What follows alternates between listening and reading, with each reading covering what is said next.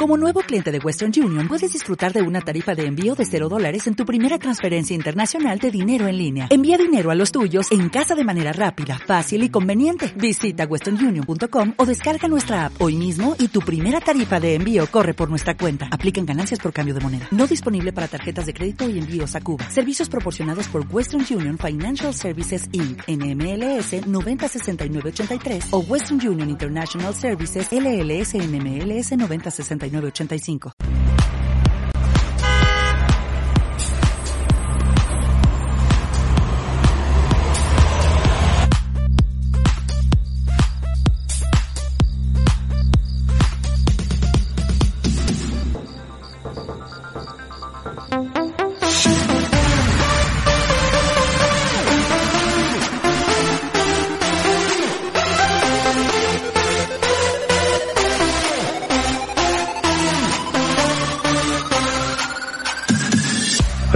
Conexión Claret, enlazando tu fe.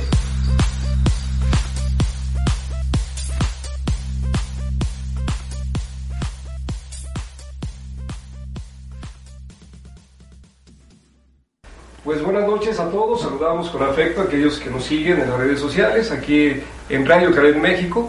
Y hoy saludamos en cabina eh, a quienes colaboran. Bego, Ara, buenas noches. Hola, buenas noches. Y les damos la bienvenida también al padre Ernesto Mejía, aquí a mi izquierda, que hoy nos acompaña, y a Yolanda Urquiza, que también desde la parroquia hoy nos acompaña. El tema de hoy y la razón de su presencia es que hablaremos de ecos del Día de la Palabra de Dios que acabamos de celebrar justamente hace cuatro días, el domingo tercero del tiempo ordinario, y hoy vamos a retomar justamente en el tema central de este programa. Pero bueno, antes de abordar, que es un tema que nos dará mucho de qué hablar, ¿verdad, Yola? Exacto, sí. Seguramente. Hay, hay, hay, materia para, para, explotarla más adelante, pero bueno, han pasado otras cosas en la semana pasada, eh, justamente aquí lo anunciábamos, el Congreso de Espiritualidad allá en Chile, que fue marcado en los 150 años de la llegada de los claretianos al continente americano, y bueno, pues un, un congreso que dejó muchas cosas, mucha riqueza, ¿no? Además que fue no solo claretianos, sino familia claretiana. familia claretiana y además, bueno, no sé si fue casualidad o fue a propósito, pero eran 150 invitados. También. como 150. Me parece que lo, lo, intentaron de esa manera. Como un número pero muy avanzado, eh, este, misioneros, seglares. Estuvo muy, muy. Bueno, yo lo estuve viendo desde hay un material muy, muy, rico, hay una aplicación, ahorita lo sabemos que está para Android, que se llama SEC 2020, eh, en el año 2020, y están ahí las ponencias, está abierta, es gratuita, lo encuentran en las tiendas Play Store para Android. Entonces, bueno, quien tenga interés de darle seguimiento, está el texto, están varias cosas por ahí, incluso videos, cantos, etcétera. ¿no? Ojalá que podamos hacer uso en este año de Claret, ¿no? Me quiero hacer un paréntesis nada más. Hoy vi un video que hacía en salsa a Claret como comunicador. Sí, exacto. Ese video es justamente de un padre que ha estado mucho, pues toda su vida en Chile, eh, el Cabré, Agustín Cabré Rufán, es un padre estudiador y plantea precisamente eh, como alguien preocupado por comunicar, ¿no? Creo que eso es un poquito la presencia en los medios. Avanzado para su época. Para su época, sí. Así es, pero han pasado más cosas, ¿no, Ara? ¿Hoy tienes algo que decir? ¿Nos quieres pues, darnos algún adelanto? Pues un adelanto, bueno, seguimos con lo del coronavirus. Padre, también está tremendo el asunto. Alerta ya del OMS. Sí, ya está regresando gente y obviamente con las, eh, la ONU se está encargando de tomar todas las medidas necesarias pues para que no se venga el virus para sí ataca las vías respiratorias hay que tomar por ahí precauciones ¿no? Que es, no se ataca con antibióticos parece que ahorita no hay todavía el, método de cura no pero bueno están muy pendientes y como decía por ahí que no cunde el pánico. Más bien que tengamos eh, acciones preventivas. Pues también tener mucho cuidado con lo que compartimos, ¿no? porque también empieza a haber muchas tendencias que demasiado alarmistas que que tenemos que tener cuidado con la que se comparte.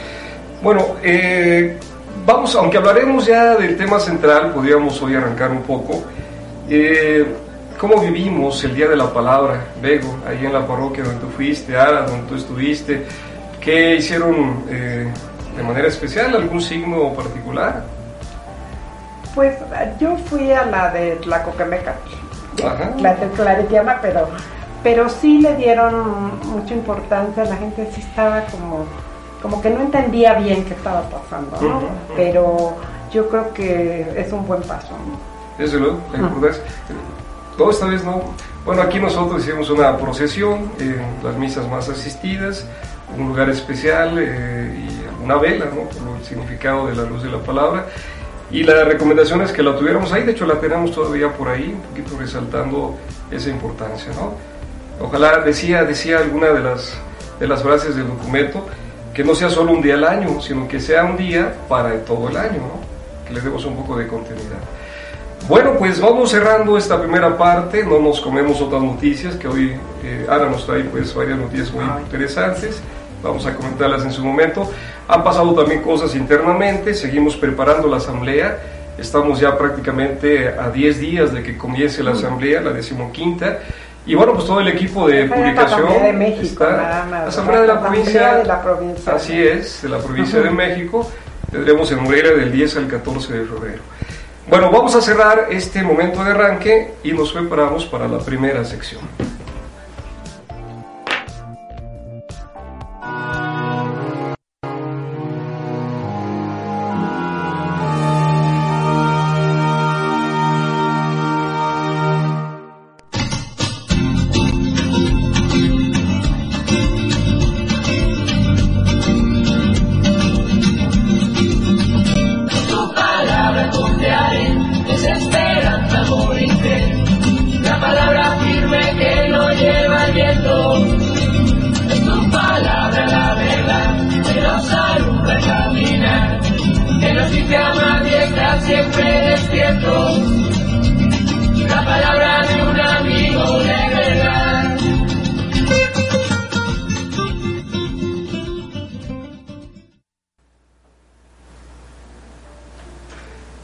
Pues eh, estamos aquí nuevamente con ustedes en esta primera sección del programa titulada Tu Palabra y hoy corresponde al cuarto domingo del tiempo ordinario, eh, día 3 de febrero. El Evangelio es de San Lucas, capítulo 2, versos del 22 al 40, que dice así.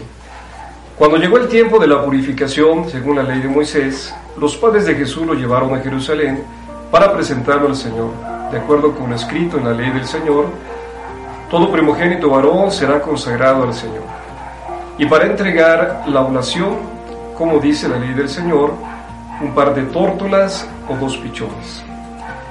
Vivía entonces en Jerusalén un hombre llamado Simeón, hombre justo y piadoso, que aguardaba el consuelo de Israel. Y el Espíritu Santo moraba en él. Había recibido un oráculo del Espíritu Santo que no vería la muerte antes de ver al Mesías del Señor. Impulsado por el Espíritu fue al templo cuando entraban con el niño Jesús sus padres para cumplir con lo previsto por la ley. Simón lo tomó en brazos y bendijo a Dios diciendo, ahora Señor, según tu promesa, puedes dejar a tu siervo irse en paz, porque mis ojos han visto a tu Salvador, a quien has presentado ante todos los pueblos, luz para alumbrar a las naciones y gloria de tu pueblo Israel. Su padre y su madre estaban admirados por lo que se decía del niño. Simeón los bendijo, diciendo a María, su madre, mira, este niño está puesto para que muchos en Israel caigan y se levanten. Será signo de contradicción. Así quedará clara la actitud de muchos corazones, y a ti una espada te traspasará el alma. Había también una profetisa Ana, hija de Fanuel, de la tribu de Aser. Era una mujer muy anciana. De jovencita había vivido siete años casada y luego viuda hasta los 84. No se apartaba del templo día y noche, sirviendo a Dios con ayunos y oraciones. Acercándose en aquel momento, daba gracias a Dios y hablaba del niño a todos los que aguardaban la liberación de Jerusalén. Y cuando cumplieron todo lo que prescribía, prescribía la ley del Señor, se volvieron a Galilea, a su ciudad de Nazaret. El niño iba creciendo y robusteciéndose, y se llenaba de sabiduría y la gracia de Dios lo acompañaba. Pues hasta aquí esta palabra del Señor. Vamos a enmarcar y comentar el texto. El Evangelio de este domingo coincide con la fiesta de la presentación de Jesús, llamada también popularmente Candelaria. La liturgia cambia al evangelista, estamos escuchando al Evangelio según San Mateo en este ciclo, también escuchamos a San Juan el segundo domingo. Hoy es Lucas, que es el evangelista, que nos proporciona más datos, más detalles sobre la infancia de Jesús. Y llama la atención en este texto la presencia de dos personajes ancianos, dos venerables creyentes de Israel, que aguardaban el cumplimiento de las promesas, que representan la espera paciente del pueblo. Simeón, que es el personaje principal, ejerce protagonismo en la escena. Dos, en dos momentos expresa frases misteriosas y llenas de un profundo significado. La primera es parte de la oración nocturna de la iglesia, que rezamos ahora en completas, justamente antes del descanso nocturno, el cántico de Simeón.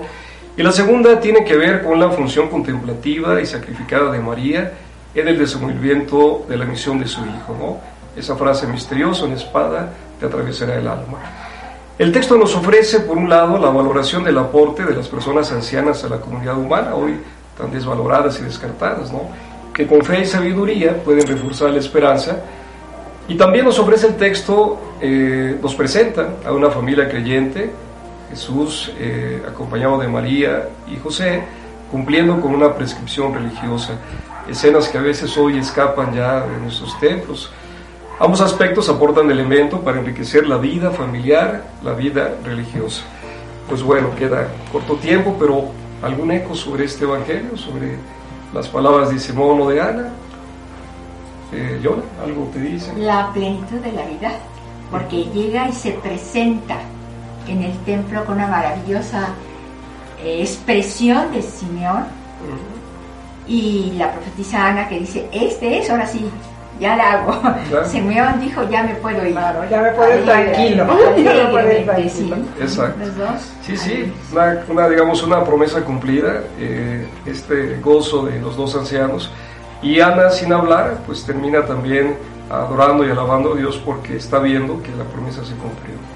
Muy bien, pues gracias, Yola. Vamos a cerrar esta sección. Nos preparamos para la siguiente.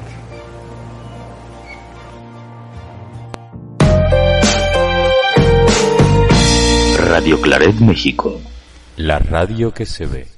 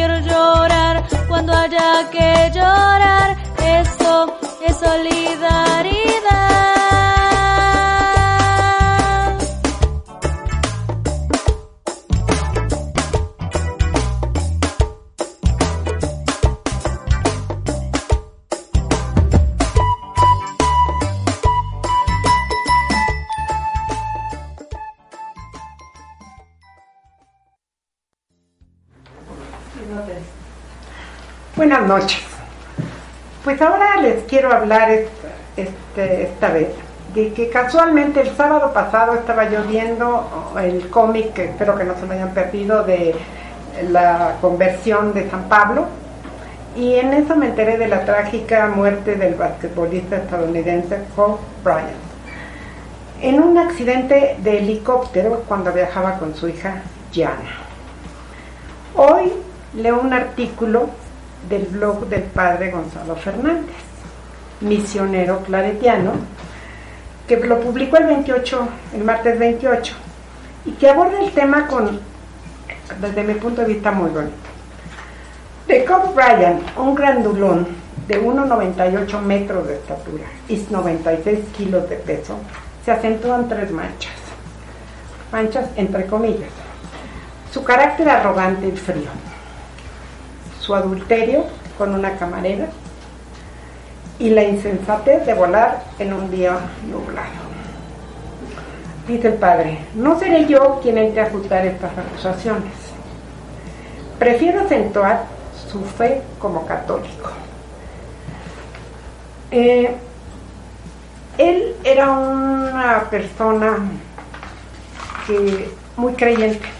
Él mismo lo dijo en el, al decir su, cuando lo entrevistaban, él decía, lo que único que realmente me ayudó durante todo el trámite ese de la demanda fue porque soy católico, eduqué a mis hijas como católicas y mi familia es católica. Que lo que lo ayudó realmente fue hablar con un sacerdote.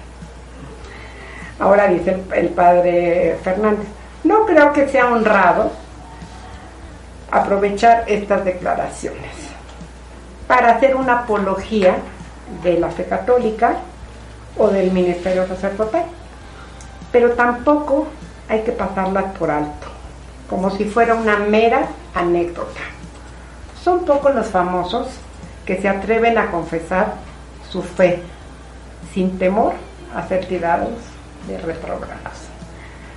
Para mí, dice el padre, lo esencial es comprobar que una persona habituada a una competitividad extrema y que gana más de 20 millones de dólares al año, es capaz de afrontar una crisis personal y matrimonial bebiendo de la fuente de su fe. Yo no admiro a las personas impolutas, con una hoja de servicios inmaculada, sino aquellos que tienen jirones en la piel, por haber luchado, pero que tiene también la humildad suficiente para reconocer sus errores y fallos, ponerse en pie y seguir caminando. Job era un tipo relativamente joven, pues yo diría muy joven, 41 años, fuerte, apuesto, rico y con una adorable familia. Tenía todos los ingredientes que hoy se consideran necesarios para llevar una vida feliz. Y sin embargo, cuando estaba empezando una etapa fuera de las canchas que le hubiera permitido seguir madurando como ser humano, esposo y padre, todo se troncó. No podemos esperar demasiado para nosotros mismos, para creer en Dios y para amar a los demás. Hoy es el momento, mañana puede ser demasiado tarde. Nos lo recuerdan sin palabras un padre y una hija unidos en una experiencia que ningún padre desea jamás, morir junto a quienes tendrían que haber preservado su memoria. Aunque esto parece trágico, yo creo, y, así le puse al título, eh, en las diosidencias, nosotros decimos diosidencias a las coincidencias. Casualmente la conversión, eh, de verlo, la conversión de Pablo, que a mí siempre me ha impactado mucho. Luego este accidente, dice uno, bueno, la fe mueve montañas, eso es un hecho. Entonces yo quería convocar a usted, lo poquito tiempo que me queda porque ya me van a cortar, que creo que todos hemos tenido experiencias malas que a la larga se han convertido en aprendizajes positivos. Creo que todos lo podríamos decir, unos más y otros menos. Entonces yo los invito al que guste, compartan con nosotros ese tipo de experiencias negativas que se convirtieron en positivas. Muy buenas noches y gracias por todo. Gracias.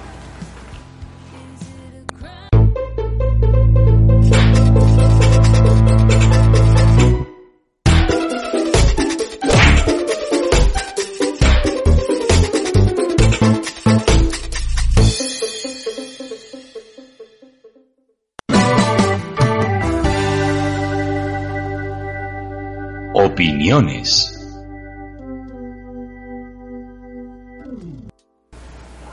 Muy bien, pues llegamos a nuestra parte central del programa, titulado Opiniones. Y como ya habíamos anunciado, tenemos de invitados al padre Ernesto Mejía, el es prefecto de apostolado y también coordina la Comisión de Animación Bíblica justamente eh, en, este, en esta prefectura. Y viene también acompañado, hoy nos acompaña también Yolanda Urquiza y Quiroz. Ella eh, tiene maestría en Ciencias de la Familia de la Universidad de Anáhuac Y bueno, hoy, hoy nos acompaña justamente para hablar de este tema, eh, le hemos llamado Ecos del Día de la Palabra de Dios. Todos eh, sabemos, lo hemos comentado el domingo pasado, hace cuatro días, pues celebramos el tercer domingo ordinario, eh, el domingo de la palabra, ¿no? Y hay un documento justamente que el padre Ernesto nos comentará, nos presentará eh, qué nos quiso decir el Papa, ¿no? En un documento, pues me parece que tan rico, ¿no? Pues buenas noches nuevamente, padre Ernesto. Muy buenas noches y les agradecemos, ¿verdad? Esta oportunidad que nos brindan, que sigan adelante. Y yo creo que retomando, ¿verdad? Esto, como nos dice el padre René, yo creo que también, ¿verdad? Lo que ustedes están haciendo es actualizar esta palabra, ¿no? Del domingo que vivimos con gran intensidad. Yo creo que desde la capilla más pequeña, incluso a lo mejor las que todavía no están terminadas de construir hasta la iglesia más grande, todos nos unimos en ese centro que como también nos lo dice el Papa Francisco, ¿verdad? Vivir la Eucaristía que es el centro, pero también nutrirnos de la palabra, ¿no? Cada domingo, yo creo que por ahí, ¿verdad? El Papa Francisco nos invita a todos como católicos y como él lo dice, ¿no? La vocación que todos tenemos al bautismo, ¿verdad? Ser bautizados de discípulos y misioneros y qué mejor que nos alimentamos con estos dos elementos, la Eucaristía y la palabra, una palabra como ustedes yo creo que la actualizan, ¿verdad? A través de todos estos medios. Claro, no- nos llama la atención, eh, tú has marcado bien ¿no? la, la importancia, y, eh, pero llama la atención a veces los documentos de la iglesia terminan a veces no expresando, porque los llamamos en latín, ¿no? El documento eh, a motu propio del Papa Period Illis, pues tiene un significado porque se, se engancha con un texto que además es hermoso, muy elocuente de Pascua. No sé si quieras profundizar por qué se llama Period Illis y, y en qué texto del Evangelio está por ahí fundamentado, ¿no? Sí. Eh, antes de responder, yo sí quisiera también retomar lo que nos dices, ¿no? Como nuestro servicio como claretianos, de servidores y oyentes de la palabra, y utilizamos también esto que ya expresaba el padre René, ¿no? La animación bíblica de la pastoral, ¿verdad? Cómo entender que la palabra de Dios impulsa y recrea todas las pastorales. Junto con ellos, sí, como nos mencionaba el padre René, ¿verdad? Dice, y les abrió el entendimiento. Un texto ubicado, ¿verdad? En ese momento, diríamos, crucial, tanto para la primera comunidad, ¿no? El maestro, más aún el amigo, ya no estaba con ellos. La tristeza, yo creo que en el plano humano también lo hemos experimentado. Se acerca a alguien, da condolencias y todo, pero hay algo, ¿verdad?, en el interior, ¿no? Que te invita a la tristeza, a la desilusión en algunos momentos. Y yo creo que los discípulos también por ahí, ¿verdad?, iban sintiendo esos efectos humanos. No reconocían al maestro, pero nos dice el texto, ¿verdad?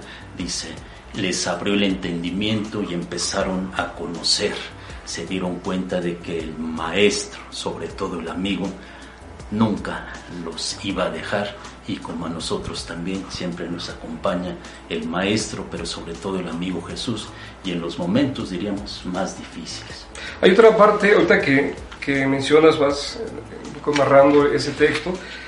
Eh, Jesús partió, todavía era desconocido para los peregrinos, pero partió del conocimiento de las escrituras, ¿no? Es decir, les fue relatando algo que ellos ya habían oído y después abrió el entendimiento para que lo aplicaran al momento que estaban viviendo.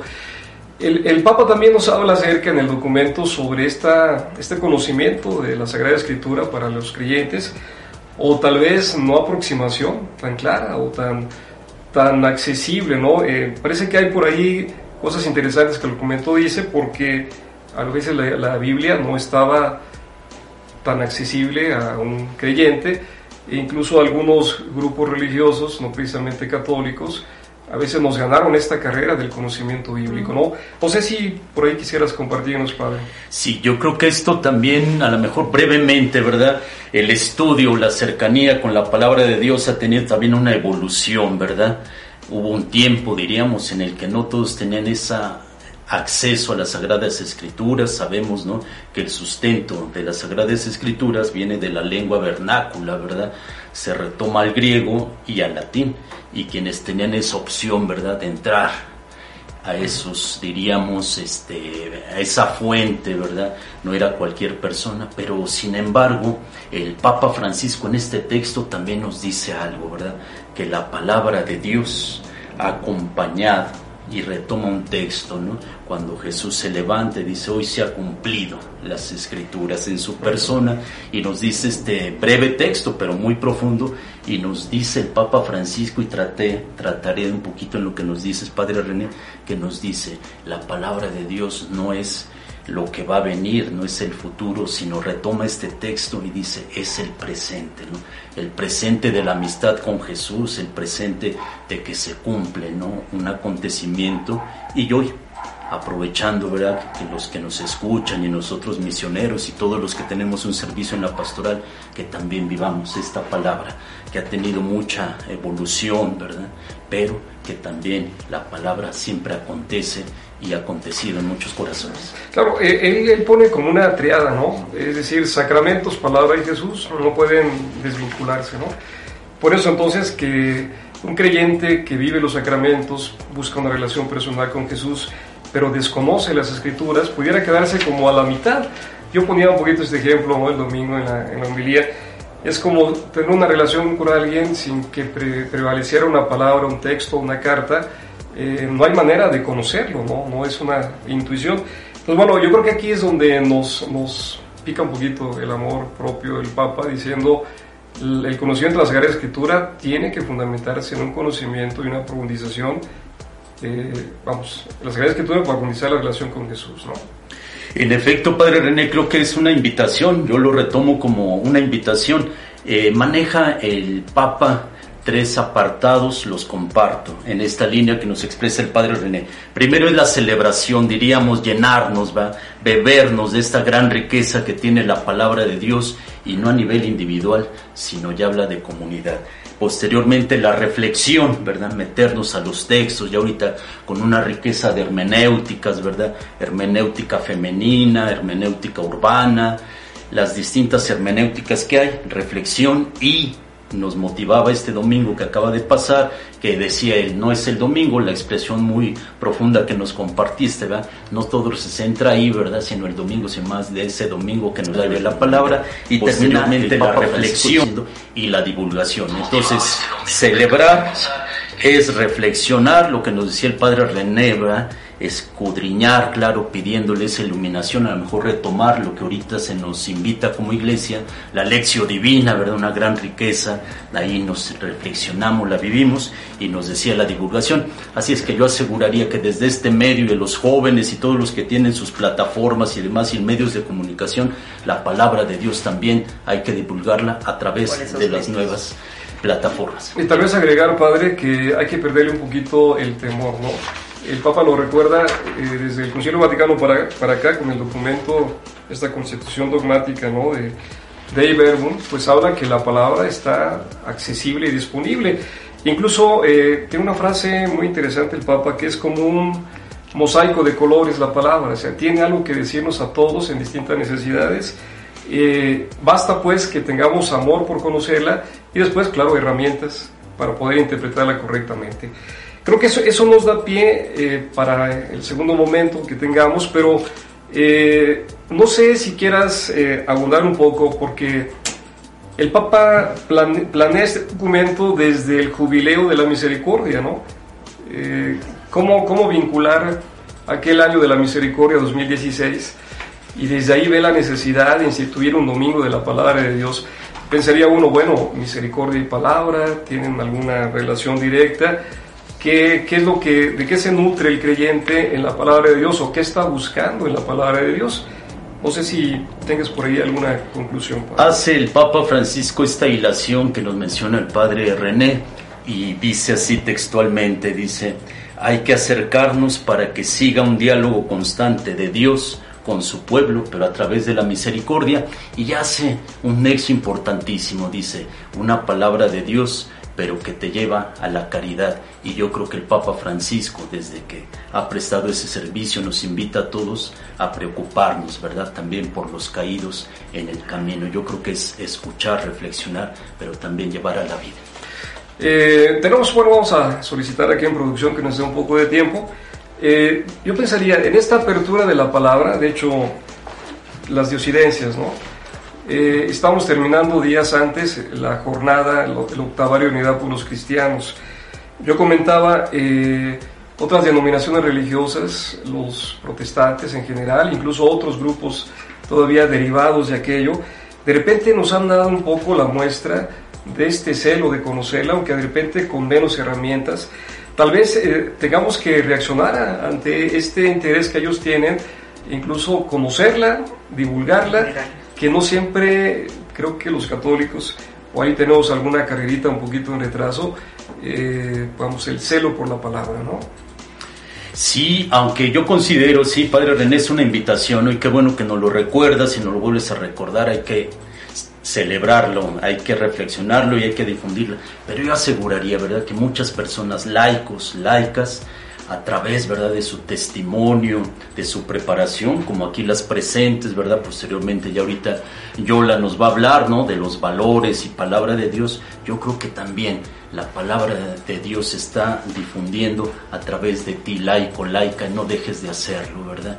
Cuando la mami, el papi, ¿verdad?, invitan a los hijos a reflexionar la palabra, cuando la abuelita, que ya vemos que ya están cansadas, el abuelito, nos da una narración, porque también ahí entraría en otra manera también de acercarnos a las escrituras, ¿no?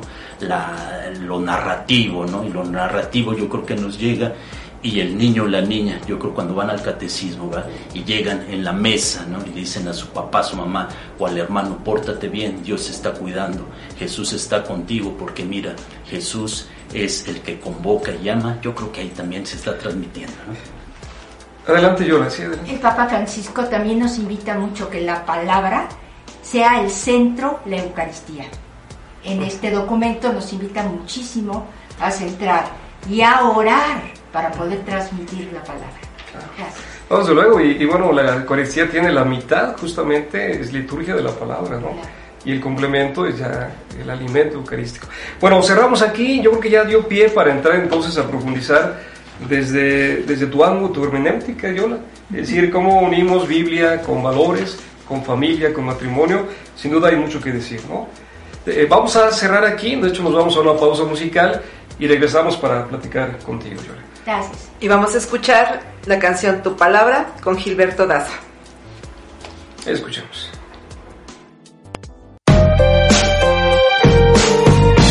Radio Claret México. La radio que se ve.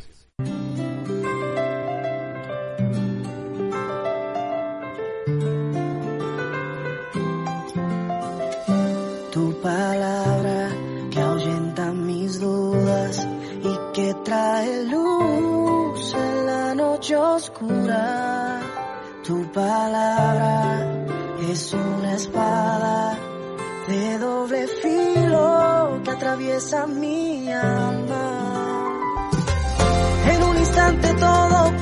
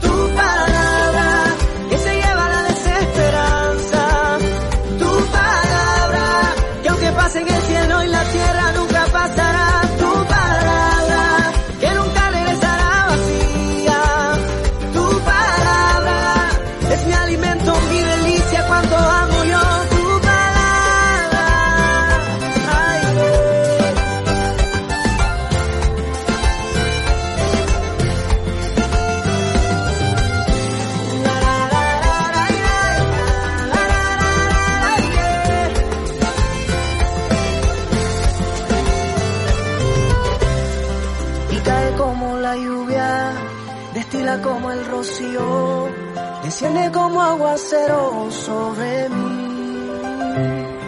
Y cae como la lluvia, destila como el rocío, desciende como aguacero sobre mí. Tu palabra que se lleva la desesperanza, tu palabra que aunque pase en el cielo y la tierra nunca pasará.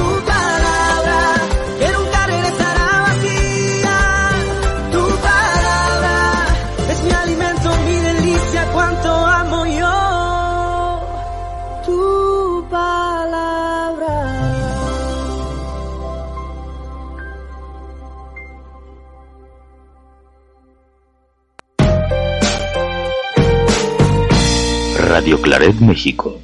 La radio que se ve.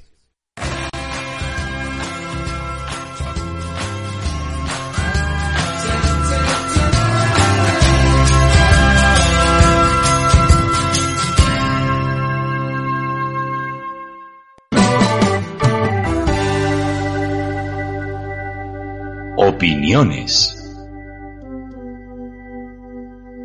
Regresamos a esta sección central, eh, opiniones. Estamos eh, hablando sobre ecos del domingo, del día de la palabra, el domingo pasado. Y bueno, tenemos co-invitados, ya lo mencionamos, lo recordamos, a, a la maestra Yolanda Urquiza y al padre Ernesto Mejía. Pues bueno, la primera parte hablamos básicamente sobre el documento, la animación bíblica, eh, guiada, orientada en la provincia por el padre Ernesto. Pero hoy, eh, justamente la razón de la invitación a, a la maestra Yolanda, cómo se conecta la Biblia con tantos aspectos de la vida de la persona y desde luego una de ellas son valores, es la familia, ¿no? En este mosaico multicolor que tiene la palabra. ¿verdad? Pues bien, primero a mí me encantaría participar diciéndoles que qué es un valor para ustedes, porque muchos son la pregunta es, ¿valor qué significa? Para mí es la valentía, es la capacidad de realizar grandes obras o empresas. ¿Cuál es la empresa más importante de tu vida si no es lograr la santificación de tu alma? ¿Y cómo lo vas a lograr si ni siquiera volteas a ver a Dios? Entonces, esa es una de las valías que deberíamos meter en nuestro corazón profundamente. De verdad, si no tendríamos valor también significa valía, es el conjunto de cualidades que hacen que algo sea operado a la plenitud. Entonces, si entendemos lo que es un valor, hay valores y hay muchos. Hay valores económicos, valores sociales, valores éticos, valores familiares, valores espirituales. Pero el hombre se compone de cuerpo y espíritu. Entonces, si tú tienes un valor solamente por tu cuerpo y las cosas económicas, ¿en dónde se queda tu valor? Sin la- solamente en la parte material. Entonces, yo los invito a que pensemos un poco más y profundicemos qué me hace ser espiritual. Si no es mi inteligencia, mi voluntad y mi conciencia, que son los lu- lugares en que podemos desarrollar más toda la similitud a la presencia de Dios en nosotros. Ahora, eh, este planteamiento pues, axiológico, Yola, vamos, eh, todo eso lo podemos encontrar sin duda en lo que la Biblia nos plantea, ¿no? naturalmente. Los principales medios para conseguir esto es el libro de sabiduría, que nos habla exactamente de las virtudes, las básicas que siquiera podríamos buscar. ¿Qué es las virtudes? Las virtudes son los hábitos operativos buenos que buscan el bien de la persona. En el libro de sabiduría, capítulo 6, nos empieza ya a hablar de lo que es la prudencia, lo que es la justicia, la templanza, el amor, la caridad, el servicio al prójimo. Los cuatro libros más importantes sapiensales del Antiguo Testamento, sabiduría, eclesiástico, eclesiastés y salmos, porque los salmos también nos enseñan cosas hermosas de nuestra vida, especialmente que aprendamos a vivir en plenitud. Eso es lo que nos enseña. Claro, y, y, por ejemplo, hablamos hace poquito de las, de las prácticas eh, familiares, ¿no? Eh, la Biblia de repente ha dejado de ser, ya decíamos, la complicación a veces del acceso a la Biblia. Antes creo que las familias se nutrían de la Biblia, leían la Biblia eh, en reunión familiar, alguien comentaba en la Biblia, y yo no sé si, si ahora hay un montón de, de, libros que nos pueden hablar de valores, hay tratados sobre valores, etcétera, pero a lo mejor hemos descartado la Biblia como una nutriente de valores que nos aparte lo vincula pues con la espiritualidad y con esta visión cristiana, ¿no? De acuerdo a la definición que di de valor, yo creo que es importante que cojamos la Biblia, Nuevo Testamento, en el caminar de Cristo y en los consejos que nos da. ¿Para qué? Para que cojamos lo que es las virtudes. La virtud es el hábito que nos enseña a lograr el fin deseado que es el valor. Entonces, si nosotros, por ejemplo, vemos en la vida de Cristo la semblanza hermosa, y podría dar muchas citas bíblicas para ver esto, simple y sencillamente la mujer que se siente, que nuestro Señor llega con la samaritana y ella le pregunta, nuestro Señor le pide agua de beber. Imagínense nomás la cantidad de gozo que tuvo esta mujer cuando Dios la perdona, porque deja hasta su cántaro y sale corriendo. Es decir, nosotros tenemos que aprender a leer las virtudes de Jesús para que nosotros las vivamos. Si nosotros dejamos el cántaro es dejar lo pasado para empezar lo futuro. Esta mujer salió gozosa en ese momento. Nosotros tenemos que aprender a vivir esas experiencias de Dios para vivir las virtudes. Mira, her- hermoso ejemplo de la samaritana, ¿no? Eh, era una mujer en búsqueda, porque estaba cambiando constantemente su situación de vida. De hecho, habla de los maridos como una situación de pecado, que no necesariamente hay una búsqueda, una insatisfacción. Y, y después se encuentra en Jesús, ¿no? Justamente la sed que la nutre, ¿no? Es su palabra, eh, en este ejemplo que hace, ¿no? ¿No será que de repente andamos en búsquedas equivocadas y, y la palabra que es una fuente de vida, la palabra escrita, la Biblia, no la tenemos en el lugar que, que deberíamos tener, ¿no? La palabra viva es Jesús mismo. Es el verbo hecho carne, la palabra hecha carne. Y Jesús habla con esta mujer con una sencillez que me fascina. ¿Por qué? Porque a la hora que le dice la mujer, eh, nuestro Señor dice, dame de beber. Tú siendo judío me pides a mí que soy samaritana, empieza con un orgullo y una soberbia impresionante. Fíjese cuántas cualidades y virtudes vamos a encontrar en esto. Luego, eh, eh, nada más eso no, sino que él le dice, sí, yo te daría agua viva. Y esa agua viva la va asimilando hasta que entre en la total humildad cuando Dios le dice su pecado. Y entonces, en lugar que coger el cántaro y correr, se espera. Deja el cántaro y sale corriendo, como deberíamos salir nosotros corriendo a avisar el anuncio del Evangelio. Exacto. Eh, esta- eh, yo aquí podemos conectar, si recibes un don, tienes que compartirlo, ¿no? Si la palabra te enamora, tienes que comunicarla, ¿no? Si no te lo guardas celosamente, a lo mejor no has asimilado el sentido. Bueno, eh, vamos a, a, a preguntarle al Padre Ernesto. La Biblia tiene algo que decir para la familia, tiene valores de donde podemos nutrirnos y extraerlos. Pero también la Biblia nos aporta, eh, incluso en estas hermenéuticas que tú mencionabas, Padre Ernesto, nos aporta también orientaciones, eh, hablaste de la hermenéutica urbana, y hay otras incluso hermenéuticas eh, modernas, ¿no? Es decir, nos puede decir algo porque es, es un escrito atemporal y nos puede decir algo sobre lo que está pasando un país, lo que está pasando eh, un grupo humano, ¿no? Incluso retomando lo que usted también expresaba, Padre René, yo creo que es valiosísimo, ¿no? Como ya hoy se tiene, gracias a Dios y al ingenio del, ser humano, tenemos ya cercanía con la palabra de Dios. Yo creo que si pasamos de aquellos tiempos en los que se cuestionaba, ¿verdad? que no había mucho acceso, yo creo que hoy gracias a Dios y también reconocer a los hermanos este, de otras religiones, sus aportes, ¿no? Y el Papa también tiene una apertura de diálogo, ¿no? De cercanía con ellos. Usted mencionaba, se hablaba de la unidad de los cristianos toda esta semana que se vivió. Pero sí, yo creo que es una palabra, ¿verdad? Que tiene este presente con sus diversas hermenéuticas, pero yo considero, ¿no? Que la mejor hermenéutica, la mejor retomando lo que decía este Yolanda, la mejor hermenéutica es la que la interna, del corazón, ¿no?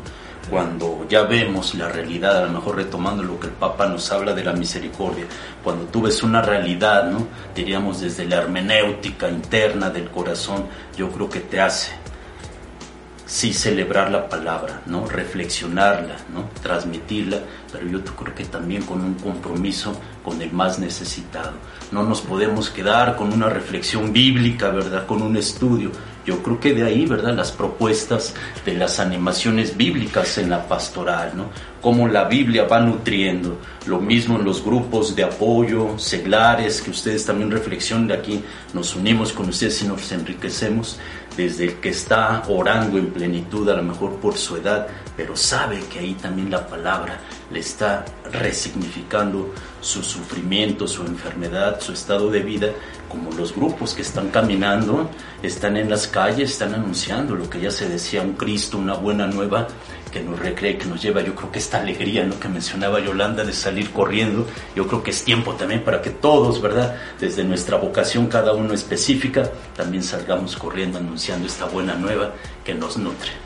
Sí, eh, perdón, animación bíblica. Eh, no sé si se entienda para el auditorio este concepto, ¿no? Porque, porque antes se hablaba de grupos bíblicos. Animación bíblica es un concepto más amplio y que desde luego tiene que ver, como mencionabas, todas las pastorales.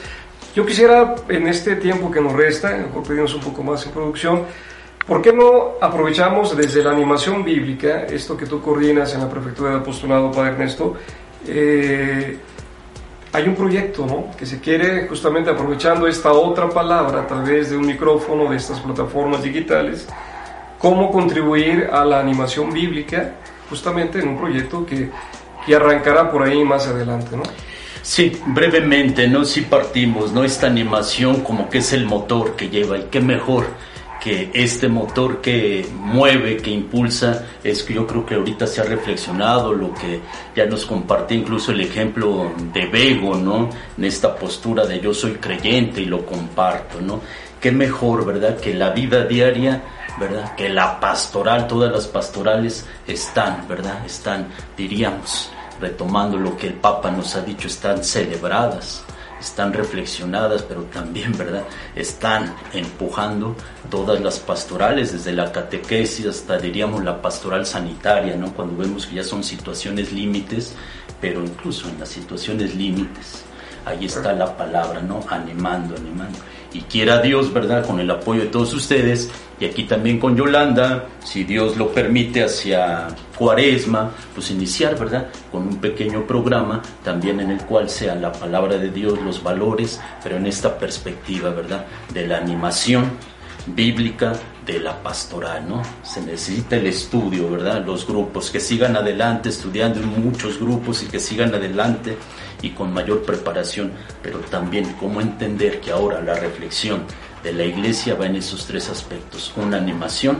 bíblica de las pastorales, es decir, donde todos nos nutrimos, claro, con la Eucaristía, como se decía, pero también con esta palabra que es vida. Pues ahí está el camino, creo que el documento y las palabras del Papa nos lo trazan, eh, ir acercándonos, eh, ir conociendo, eh, encantándonos con la palabra y comunicarla, ¿no? Y me parece que sería desaprovechado, ¿no? Teniendo, teniendo un micrófono que amplifica la palabra y no necesariamente la nuestra, sino la de Dios, pues aprovecharlo en este proyecto, ¿no?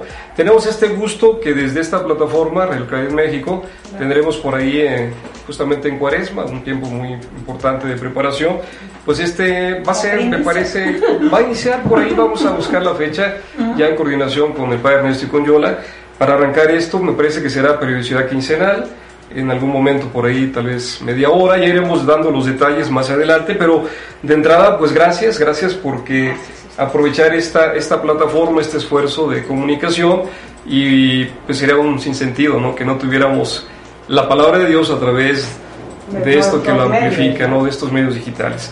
Bueno, pues vamos a cerrar. Eh, no sé, quisieras decir alguna cosa a la audiencia, Padre Ernesto. Pues yo nomás a lo mejor retomar lo que ya expresaba Yola, esta alegría de la samaritana que corre y que sigamos también nosotros corriendo, ¿verdad? Anunciando esa buena nueva Yola. No sé tú si quieres decir algo.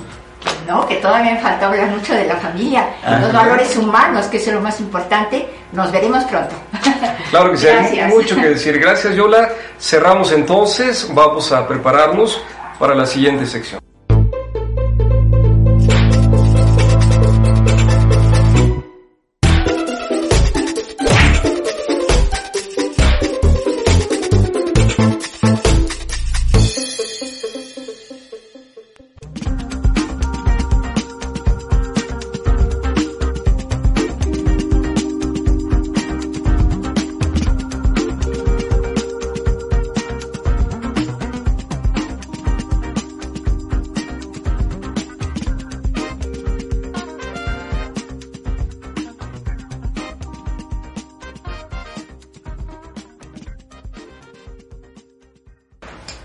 Buenas noches. Iglesia hoy, 23 de enero. Eh, se celebra en Roma el primer Congreso Internacional de la Pastoral, de la Pastoral eh, de las Personas Mayores, titulado La riqueza de los años, del 29 al 31 de enero de 2020, en el Centro de Congresos Augustiniano, representado por el cardenal Kevin Farrell, prefecto del Dicasterio para los laicos, la familia y la vida. Participan más de 500 personas de todo el mundo, de coprotagonistas de los ancianos en la iglesia y en la familia, y sobre el contraste de la cultura del descarte para una sociedad inclusiva. 24 de enero. Serán beatificados 13 mártires asesinados en España y Guatemala. La iglesia contará con 13 nuevos beatos. El Papa Francisco, al recibir el jueves 23 de enero en audiencia al cardenal Angelo Becciu, prefecto de la Congregación para las Causas de los Santos, autorizó al dicasterio a que promulgue los decretos relativos al reconocimiento del martirio de los siervos de Dios Benedicto de Santa Coloma de Gramenet y dos compañeros de la Orden de los Frailes Menores Capuchinos, asesinados por odio contra la fe durante la Guerra Civil en España en 1936, y de los siervos de Dios José María Gran Cirera y dos compañeros sacerdotes profesos de los misioneros del Sagrado Corazón de Jesús así como siete compañeros laicos asesinados en Guatemala entre los años 1980 y 1991. 26 de enero. Jóvenes de la Acción Católica unidos al Papa en la Caravana de la Paz.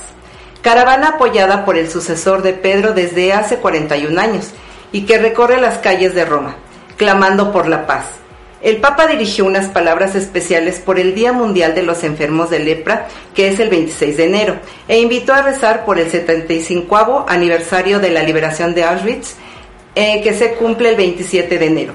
El Papa agradeció a las diócesis y comunidades que han propuesto iniciativas para recordar la centralidad de la Sagrada Escritura en la vida de la Iglesia. También saludó a todos los jóvenes y demás asistentes.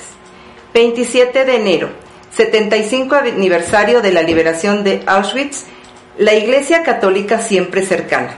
El Papa invita a rezar diciendo, cada uno en su corazón, nunca más, en el Día Internacional de la Conmemoración en memoria de las víctimas del Holocausto. Se lleva a cabo en la ONU un simposio internacional para documentar cómo la Iglesia Católica luchó contra la Alemania nazi desde el primer minuto. Ante esta enorme tragedia, esta atrocidad, la indiferencia no es admisible y la memoria es un deber. Esto afirmó ayer el Papa Francisco durante la Segunda Guerra Mundial. El Papa Pío XII luchó contra Hitler, intentó preservar la paz, mediando con algunas potencias europeas sin conseguirlo.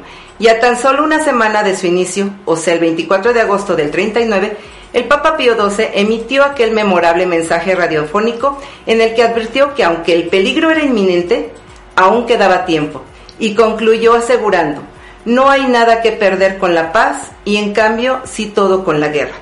28 de enero. Obispos del Salvador. La reconciliación es el fruto de la verdad y la justicia. La semana pasada en la Asamblea Ordinaria de la Conferencia Episcopal del Salvador se recordó el 40 aniversario de la masacre del río Zumpul, Chalatenango, el 14 de mayo de 1980 durante la Guerra Civil. Paramilitares y la Fuerza Armada dieron muerte por aire y por tierra casi a 600 campesinos, entre ellos mujeres y niños, que intentaban huir hacia Honduras. En este 2020 se llevará a cabo un Congreso Nacional sobre los Mártires del Salvador. 29 de enero, el plan de paz de Trump. Un Estado para los palestinos, pero Jerusalén para Israel.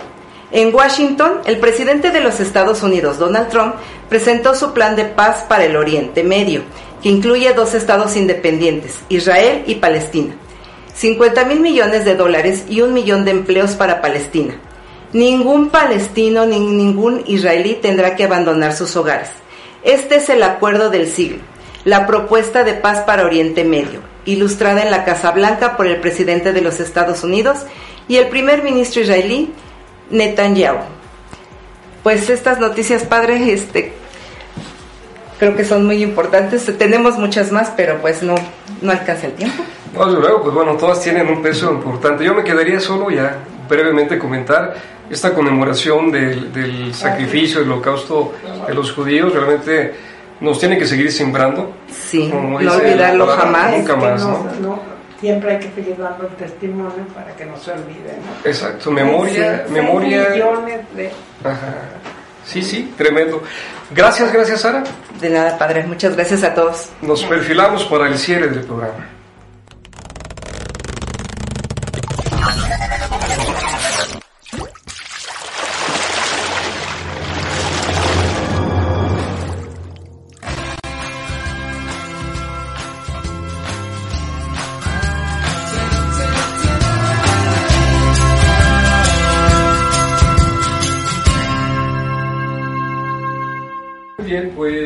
Llegamos al cierre de esta emisión, la 82 de Reconexión Claret.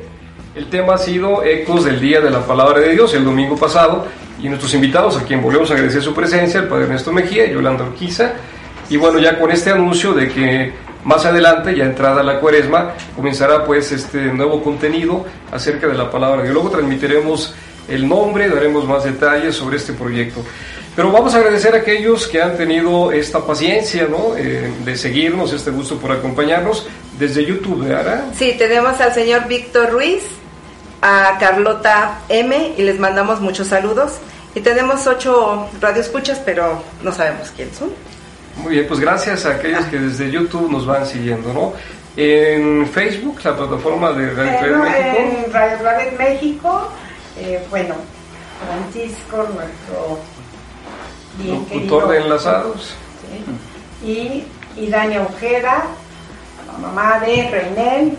Muchos saludos, Idania.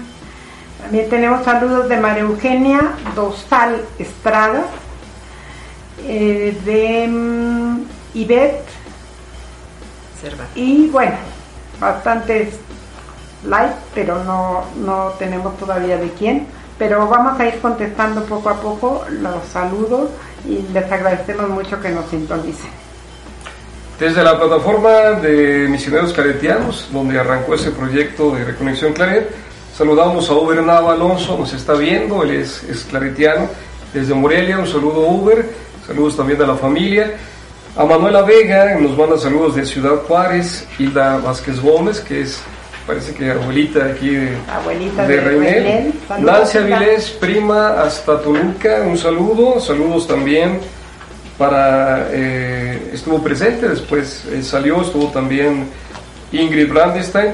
Y aquellos que, como ya lo mencionaba por ahí Ara, pues hacen presencia, entran, no nos dejan por ahí algún saludo, pero sabemos que están pendientes. El padre Héctor, el padre Héctor Núñez, que también se conectó para Digo que vernos un estaba ratito, ¿no? conectada. Darío Quintero desde Colombia. Darío Quintero en Colombia y, y bueno, por ahí Guatemala, desde la Aldea del Calvario, Villanueva, Ah, Guatemala. Villanueva, Guatemala. Saludos, saludo, Guatemala. Saludo para Centroamérica. Bueno, en este, que en esto que nos resta del programa, vamos a agradecer a las plataformas, aquellas con quienes nos asociamos. Radio Claret eh, América, allá transmitiendo desde Chicago. Cristo en línea también, esta plataforma asociada. Saludos a Gaby Pacheco, saludos a todo el equipo de las otras sedes. Y saludamos también a Ciudad Juárez, seguimos todavía esperando este proyecto de transmisión de la Eucaristía, ojalá que, que pronto se haga realidad. Vamos a anunciar en lo que nos quedan algunos acontecimientos. Hay unas, Padre Ernesto, en la parroquia donde tú estás, habrá profesiones, ¿verdad? En los días que vienen. ¿no? Pues están invitados, ¿verdad? Claro, físicamente y diríamos a través de lo virtual. Eh, tenemos la alegría, uno profesa perpetuamente Jesús de Torreón, vocaciones de allá, y los demás renuevan sus votos. Yo creo que es un momento de gracia para nuestra provincia, claro, pero también en esa semilla que se siembra para toda la iglesia. Sí, el Purísimo Corazón de María, sábado primero de febrero, 5 de la tarde, será la renovación de votos de tres estudiantes y uno profesa eh, perpetuamente. Ojalá que los puedan acompañar. Ojalá. Y seguimos anunciando y pedimos oración. La asamblea comienza ya en 10 días, lo hemos comentado. 10 al 14 de febrero estaremos reunidos todos los claretianos de México y bueno, por ahí vinculados a la comunidad claretiana. eh, hay un proceso de preparación desde aquí, desde la Secretaría Provincial y bueno, varios implicados también en la dinámica de esta asamblea. Pedimos entonces que nos acompañen con su oración ya desde ahora, ¿no? Y anuncio el siguiente, la siguiente emisión, ¿qué número será? 83. Número 83. Vamos, es, es 6 de febrero, el día 4 es el aniversario de luctuoso del padre Clotet, un cofundador, y de donde surge esta, este, esta pastoral con personas sordas. Estará con nosotros entonces de invitado el hermano eh, Adolfo Villaseñor, nos vendrá a platicar justamente de este personaje de la congregación y también de este instituto que atiende a sordos desde hace ya 1999, hace ya pues prácticamente 21 años, ¿no? Entonces bueno, lo tendremos invitado hablando del instituto y de la obra claretiana de trabajo con sordos. Él fue de nuestros primeros invitados. fue de nuestros Correcto, él venía con una maestra, hablamos del lenguaje de señas, etcétera. Entonces, Ya después de nos año y medio, mucho gusto que nos, que nos- nos vuelvan a visitar y, así y nos platiquen de, de la Así labor es. que hacen. Y vamos también comentando, eh, buscaremos hacer una conexión a la asamblea. En el programa número 84 estaremos reunidos allá en Morelia y bueno, haremos también pues alguna, alguna conexión remota con los que estaremos allá. Quienes se quedan en cabina, pues por ahí estarán de alguna manera presentes en la asamblea. ¿no? Bueno, pues cerramos. Gracias nuevamente, Yola, Padre, Padre Ernesto, gracias por estar con nosotros. gracias. Muchas gracias. Muchas gracias. Ustedes, un placer. Los esperamos próximamente, antes de que empiece el programa. Desde luego. Buenas noches a todos. Buenas noches. Gracias por acompañarnos.